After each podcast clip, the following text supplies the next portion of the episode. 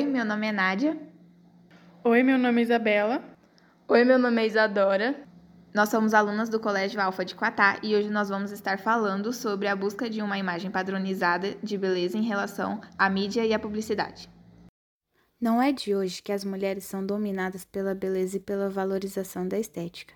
É notório que qualquer mulher queira causar uma ótima impressão. Muitas mulheres cultuam o corpo, muitas delas passam seus dias em clínicas de estética para poder ter uma boa aparência na sociedade.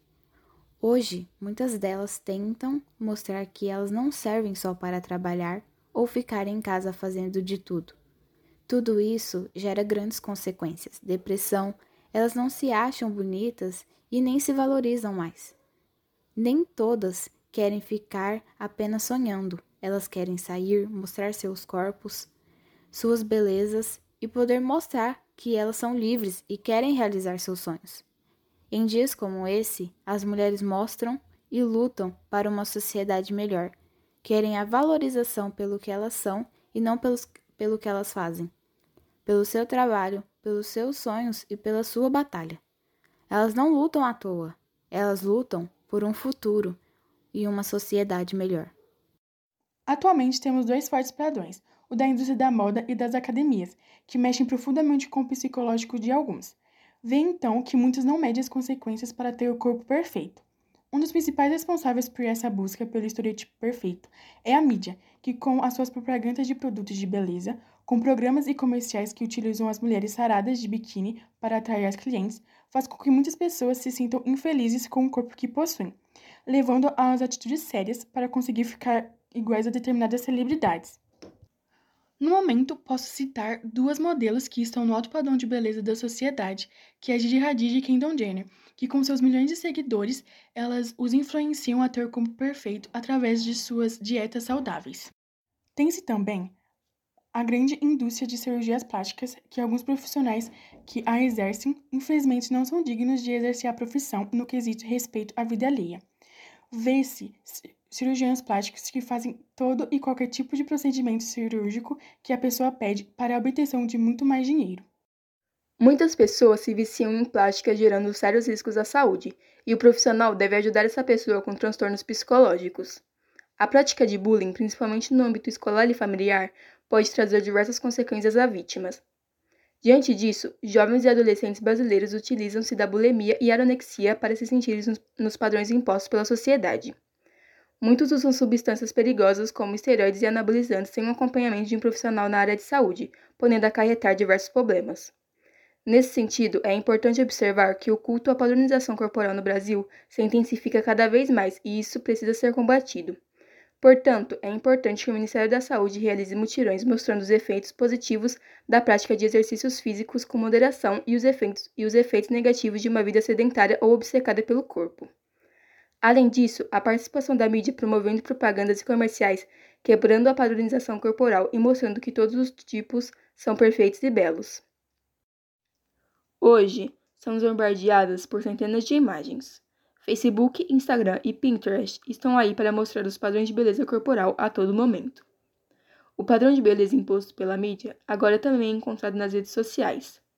Uma das maiores problemáticas desse ambiente é que, mesmo dando preferência para seguir pessoas conhecidas, ainda há uma tentativa constante por parte de todas nós de mostrarmos uma existência maravilhosa. São fotos e mais fotos de pessoas malhando loucamente, sem estrias ou sinais de celulite. E pensamos, por que não eu? Esse momento pode ser o mais perigoso, porque gera muitas frustrações. Você é o seu padrão de beleza.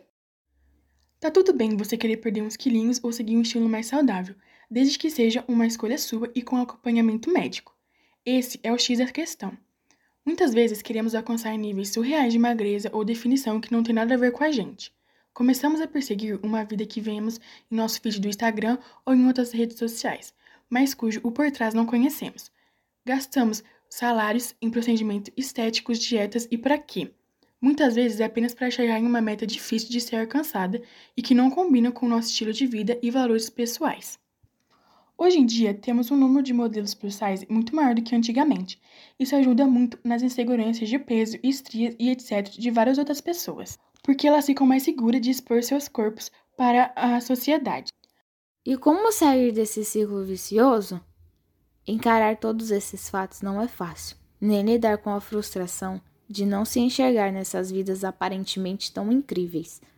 Contudo, é preciso colocar o pé no chão.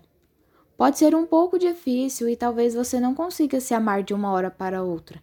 Será uma longa caminhada. Mas gostar de si mesma e do próprio corpo é possível e necessário. Muitas famosas como Demi Lovato e Hilary Duff estão levantando essa bandeira e falando sobre a quebra de expectativa em relação ao padrão de beleza. Como elas fazem isso? Postando fotos com suas celulites e estrias, mostrando que, apesar de a mídia tratar as suas imagens, esse é o corpo real. Novamente, está tudo bem.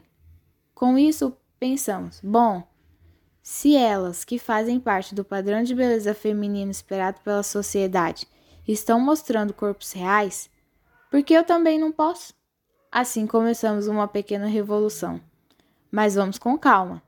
Você não precisa postar fotos da mesma forma que elas. Só de olhar no espelho e não se culpar já é um grande avanço, viu? Um passinho de cada vez. Libertar-se do padrão de beleza atual é ser você mesma e se sentir confortável dentro desse corpo.